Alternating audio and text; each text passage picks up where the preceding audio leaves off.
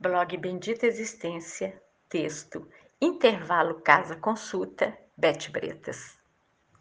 Acordei cedo, coloquei sobre a mesa exames e bolsa, verifiquei bateria celular, degustei meu café da manhã, tomei banho.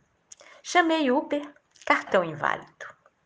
Desci três quarteirões para pegar dinheiro, aumentei 8% no valor da corrida e diminuí minha margem de segurança em relação ao horário da consulta. Planejamento desfeito, a vida assumiu o comando. Entrei agitadíssima no Uber, comentando quanto a vida estava me surpreendendo. Moço, ontem saí numa tarde ensolarada e três horas depois resolvi retornar a pé. 30 minutos de caminhada.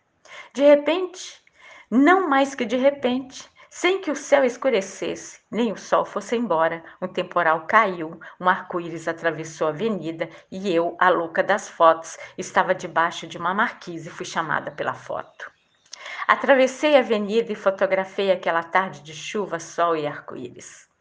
Toda molhada, resolvi seguir debaixo do temporal que transformava o asfalto no lindo espelho iluminado por faróis.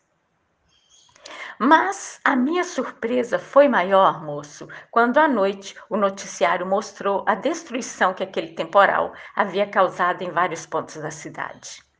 Ele me olhava pelo retrovisor e sorria, enquanto eu, louca, não parava de falar.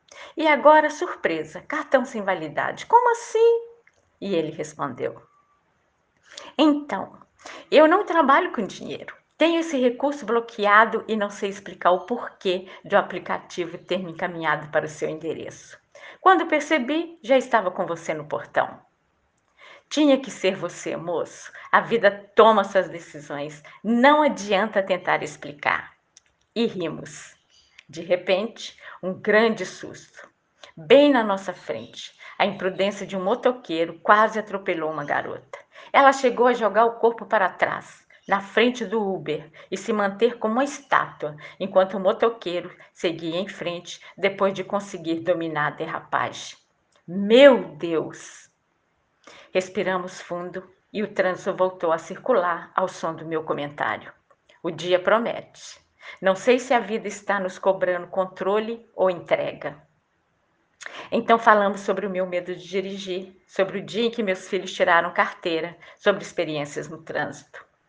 Falamos sobre nossas crianças, sobre Natal, sobre o quanto a vida pode perder ou não o entusiasmo, o quanto aprendemos, o quanto tanta coisa tola e pequena deixam de ter sentido.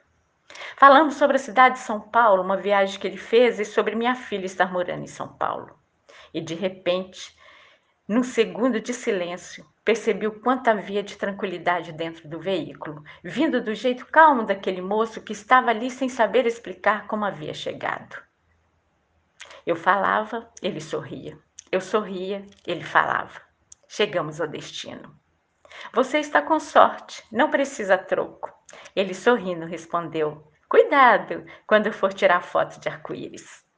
Devolvi o sorriso e me lembrei de Fernando Pessoa e sobre os significados que atribuímos às coisas. Passa uma borboleta por diante de mim e pela primeira vez no universo eu reparo que as borboletas não têm cor nem movimento, assim como as flores não têm perfume nem cor. A cor é que tem cor nas asas da borboleta. No movimento da borboleta, o movimento é que se move. O perfume é que tem perfume no perfume da flor. A borboleta é apenas borboleta e a flor é apenas flor.